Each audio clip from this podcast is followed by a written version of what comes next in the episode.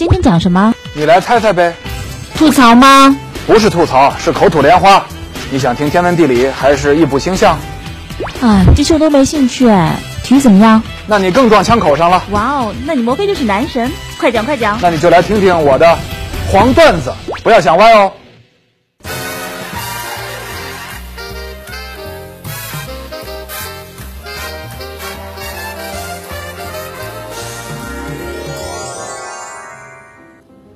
前段时间呢，看到一段大张伟的访谈，他提到呢，在北京啊，不同地方的人有不同的做派，大院和南城就不一样。他开玩笑说啊，大院子弟找对象的时候啊，一听说对方是南城的，都不愿意见；而南城的人呢，也有自己的范儿，他就是南城的，说我们南城的人啊，得找三环里、三环外的也坚决不要。哎，这么说呢，肯定是有点夸张了啊。不过北京这么大。各个城区的发展程度啊，还有生活方式啊，文化品味啊，肯定不一样。咱就说代表空气污染指数的这个 PM 二点五这个指指数啊，最悬殊的时候，北京北部和南部能相差七倍。还有当年北京办奥运会的时候，零八年北京奥运会的时候，长安街以南只有两座奥运场馆，其他的都在长安街以北。你说南北能有不同？能没有不同吗？是不是？一个城市都能有这样的区别和划分，那要大到一个国家，那区别就更大了，对不对？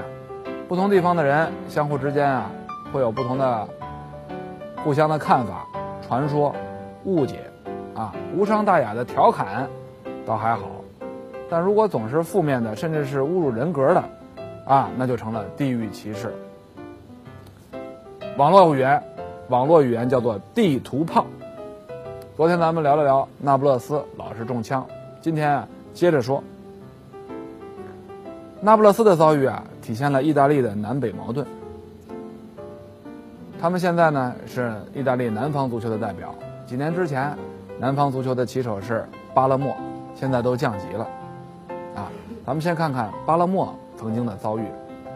二零零六年前后，圭多林执教巴勒莫，球队风头十足啊。主席赞帕里尼肯花钱买人，球队有实力，能够在圣西罗，在米兰的主场战胜 AC 米兰，而且能够代表意甲打欧战，在联盟杯中赢过英超的西汉姆。他们打客场的时候，一些西汉姆球迷穿着特制的 T 恤，上面印着“西汉姆 VS”，就是对黑手党，因为全欧洲都知道黑手党的老家就是帕勒莫。帕勒莫队呢非常的不满，当时呢帕勒莫的比赛场面也漂亮，踢得气势如虹，也赢得了不少中立球迷的喜爱。当时有人问皮耶罗，说你是哪个队的球迷啊？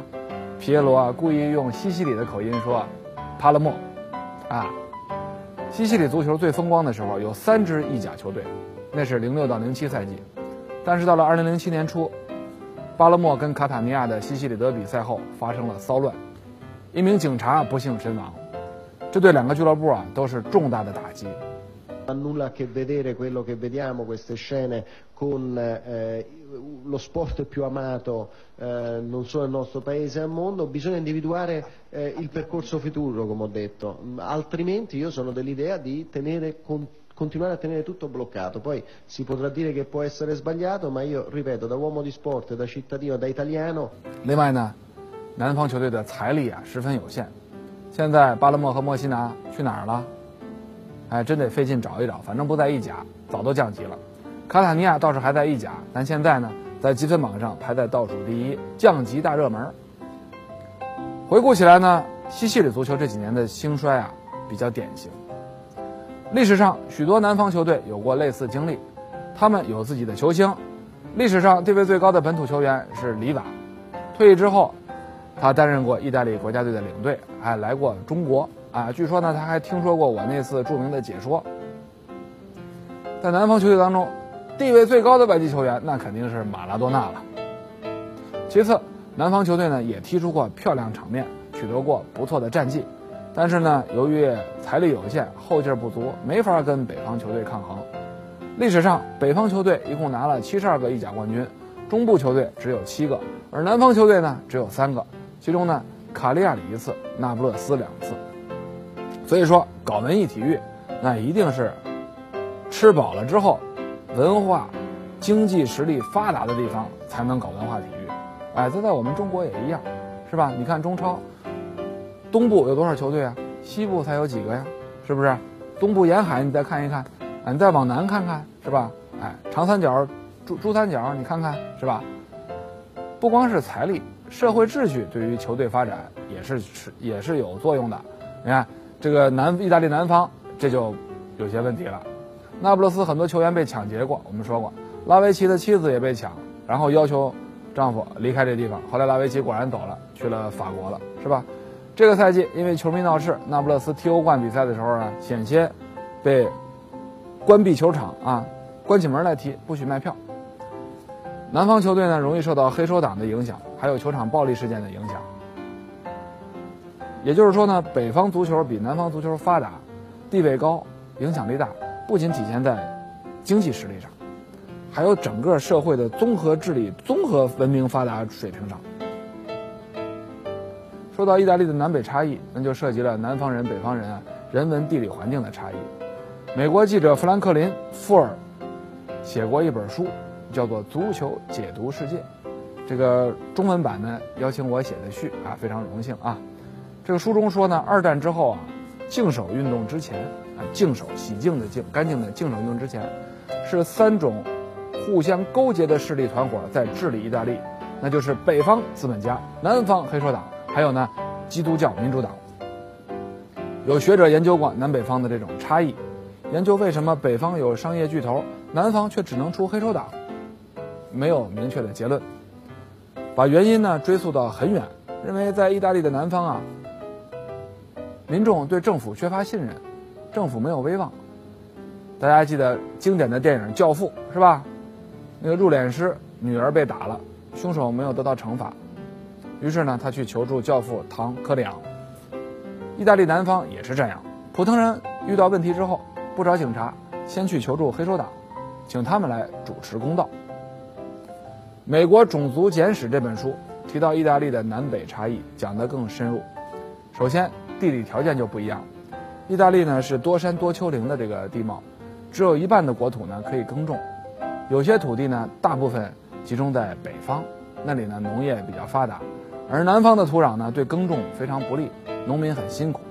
近代以后，北方出现了工业城市，南方呢只能提供劳动力，啊，比如北上到都灵的菲亚特汽车厂里当工人。还有呢，从文化上来看，文艺复兴时期主要的这些杰出人士都来自北方，哥伦布、但丁、米开朗基罗、罗西尼、马基雅维利，啊，达芬奇都是北方人。另外呢，公元四七六年，西罗马帝国灭亡之后，意大利呢直到一八六一年才重新统一。统一是由北方人领导的，后来支持墨索里尼的也主要是他们。南方人呢，对这些好像不那么热心。墨索里尼去西西里岛的时候，当地人把他的帽子都偷了。二战之后，意大利人有过一段经济奇迹，市场繁荣，生活水平提高了。但是获益的呢，主要是北方的工业区。说到这儿呢，为什么意大利的北方，米兰、都灵、热那亚是经济发达，这个它的现代工业的核心呢？因为它阿尔卑斯山南麓，啊，过了阿尔卑斯山，那边是哪儿？瑞士、德国、奥地利，哎，另外呢，往东走一点，法国，它靠近欧洲的内陆核心啊。而意大利的南部呢？靠近地中海，哎，这个离这个欧洲的核心贸易区远，所以呢，米米兰、都灵、热那亚这北方三座核心工业城市，决定了北方的整个的发展。南方呢，相对来说，渔业、农业，哎，工业比较少。在一千多年的时间里边呢，意大利南部啊，它是不同民族、不同王朝相互较量的战场，你争我夺，你来我往，有的座位还没坐稳。哎，就被新来的给打跑了，苦了当地人，是吧？他们不断的被战争掠夺，啊，被战争所创害。这种悲惨命运呢，并没有让南方的意大利人啊很悲情、很沉重，他们反而呢变得啊有一种及时行乐的天生乐观，啊，乐天儿啊，热爱生活，关心吃喝玩乐，也不关心谁来统治自己。你们争争来打去的，随你们去，我们不管，我们只好关心自己眼前的生活。今天吃好，明天穿好，高兴就完了。也因此呢，对北方缺乏认同。一千多年了，它一直就不是一个国家。就在古罗马时期啊，各个地区的待遇、啊经济发达水平也不一样。为了获得跟罗马人一样的公民权，同盟城市啊爆发了起义，他们组建的联邦共和国就叫做意大利。这个赛季呢，那不勒斯受到攻击之后啊，那不勒斯的球迷啊一点也不在乎，他们并不在乎北方人是不是把自己看成意大利人，他们甚至举起了这样一条横幅，自问自答：“你是意大利人吗？不，我是那不勒斯人。”来总结一下啊，因为地理、历史、经济、文化等等多方面的原因，意大利的南方和北方差别很大，啊，甚至意大利人认为啊，北方人认为啊，南方人都长得矮、穷矮矬，我们北方人高富帅，啊，北方的意大利人金发、高大，哎，更像这个传统意义上的欧罗巴人，而南方的意大利人呢，多种族混血杂居，哎。头发颜色是是偏深色的，个儿也偏矮小，哎，长得也丑，等等等等，啊，南方北方啊，各种差别都很大，相互也缺乏认同。北方的威尼斯和伦巴底大区，哎，都有人想闹独立。伦巴底大区啊，早就有独立的政党啊，南方也有。北方人的观念和生活方式更接近德国或者是美国人，咱们讲就是这个基督教新教世界。啊，资本主义发达地区的这个文明，这个所谓价值观，啊，他们瞧不上南方人，觉得南方人落后懒惰。反过来呢，南方人觉得咱们北方人冷漠，嗯，不懂生活，都像大城市的人，啊，比较自私，啊，这说白了有点像我们中国人看上海人，啊，上海人呢看其他地方人都像乡下人，哎，就有点这种感觉。北方人呢处于强势地位，自然歧视南方。这种歧视呢，也是递进的，有分层的。比如说吧，米兰人和都灵人都歧视那不勒斯人。接下来呢，那不勒斯人呢会歧视比自己更落后、更南方的西西里人，因为他们比自己还穷。意大利有部电影叫做《新天堂电影院》，故事发生在巴勒莫附近的一个小镇。那不那那不勒斯人齐齐欧中了彩票，好大一笔钱啊，乐蒙过去了，昏过去了。当地人就说呢，北方佬总是很幸运。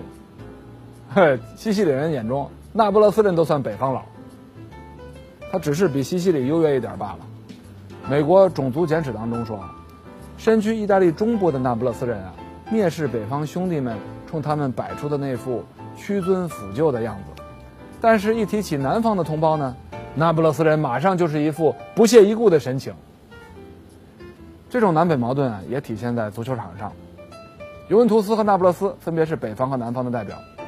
那不勒斯虽然穷，但毕竟是南方最大的城市，代表整个南方跟北方对抗。那不勒斯球迷敌视尤文图斯，就好像尤文图斯啊是他们的德比对手。他们经常喊的一句口号就是：“谁不跳，谁就是尤文人。”去年夏天，尤文图斯想引进那不勒斯的边锋祖尼加，结果呢，球队训练的时候啊，球迷就冲祖尼加破口大骂，说：“滚到都灵去吧！”在球迷见面会上，球迷喊了这句口号，那不勒斯的球员都象征性的跳了几下，只有祖尼加没有动弹。几天之后啊，祖尼加可能是想缓和跟球迷的关系，有一场跟加拉塔萨雷的热身赛，球迷们在看台上喊这句口号，边喊边跳，祖尼加当时正在场上啊，赶紧也跳了几下啊。后来呢，他就跟那不勒斯续约了，没有去尤文图斯。总之呢，南北矛盾和地域歧视啊。有历史背景和社会根源，短时间内呢很难彻底消除。连一些那不勒斯球迷啊也都不反对，他们居然居然啊声援攻击自己的米兰球迷。这个意大利足球啊，到底是加剧了还是减轻了南北矛盾呢？还真的不好说。不过总之呢，哎，球场小社会，社会大球场，球场呢就是社会的缩影和折射。这句话放在全世界，搁哪儿？都立得住。